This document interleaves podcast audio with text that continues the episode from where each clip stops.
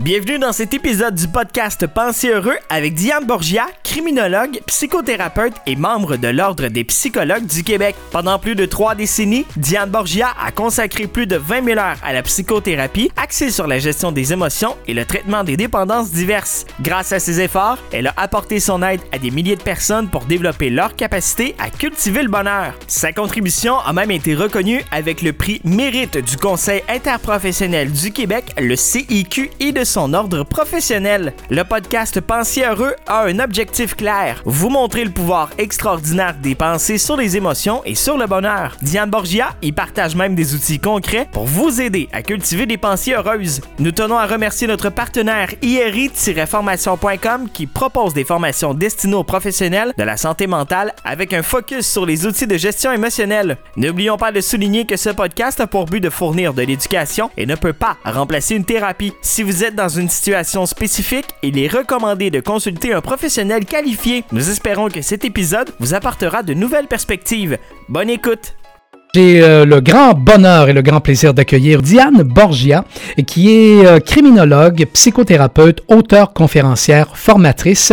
Elle a signé le livre Amour toxique de la codépendance à l'amour de soi. Qui, Madame Borgia, bonjour. Bonjour, Michael. Oui, je vous ai donné, ben, ce sont, ce sont tous vos titres.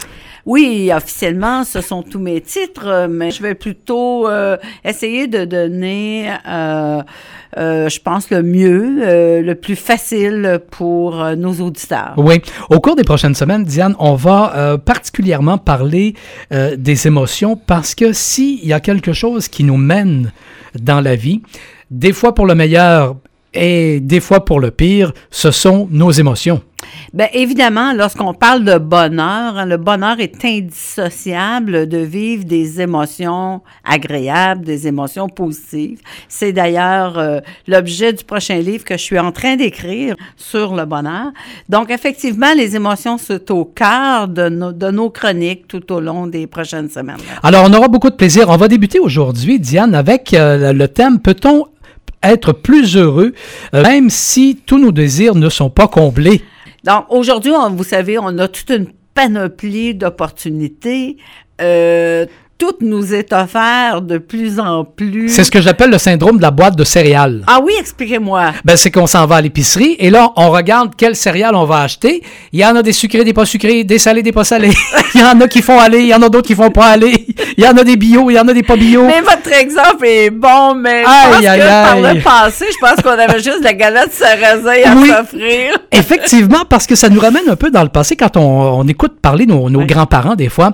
Il n'y avait pas grand-chose, mais Saint-Anne-des-Monts qui était heureux. Et aujourd'hui, on a des choses, ça déborde de partout, puis on a donc l'air malheureux. Voilà, c'est donc ce qui prouve que c'est pas parce que nous avons plus d'opportunités de bonheur que nous sommes nécessairement plus heureux. Donc, ça veut pas dire non plus que parce qu'on va combler tous nos désirs qu'on va être plus heureux. Ouais. Alors, on peut arriver à, à combler moins de désirs, mais si on devient apte à changer les émotions qui nous habitent, vous savez, on peut être très malheureux dans un château. Oui. Et on peut être très heureux dans une simple petite bicoque euh, Effectivement. dans la forêt. Ben, on l'a vu, le monsieur Gare qui avait remporté à la 649, là. Absolument. Il s'était acheté un gros château. Et il, s'était retrouvé tout seul, la famille en déroute, et c'était un homme triste, malgré Mais- tout l'argent qu'il avait. Mais vous savez, c'est fort répandu hein, que d'associer argent et bonheur. Oui. Et, et, et en- dans les faits, on peut avoir très peu d'argent et être heureux. Pourquoi? Parce que en fait, être heureux tient du fait de vivre des émotions agréables.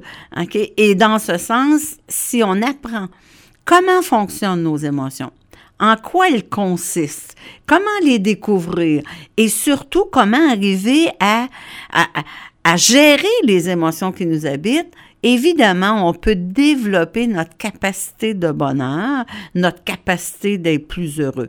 Et ça ne dépend pas des autres, là. Tout ça dépend de nous, notre unique personne, et ce qu'on va découvrir au fil de nos chroniques, évidemment. Mais pour aujourd'hui, ce que je peux dire, c'est que les émotions ont un rôle important dans le fait que nous soyons heureux ou malheureux, et que même si nous ne comblons pas tous nos désirs, on peut arriver à être plus heureux. Ce segment est présenté par l'Institut Émotivo-Rationnel International. L'Institut offre des formations accréditées par plusieurs ordres professionnels dans le domaine de la gestion émotionnelle. Pour en savoir plus, rendez-vous sur le site iri-formation.com. Mais pour aujourd'hui, ce que je peux dire, c'est que les émotions ont un rôle important dans le fait que nous soyons heureux ou malheureux et que même si nous ne comblons pas tous nos désirs, on peut arriver à être plus heureux. Donc, d'ailleurs, on peut juste faire ce parallèle. Émotion agréable, beaucoup de désirs comblés égale grand, grand, grand bonheur, Oui. évidemment. Émotion désagréable, tous nos désirs comblés égale quoi? On est malheureux. Oui, Hein? Parce que même si tous nos désirs sont comblés, on devient heureux.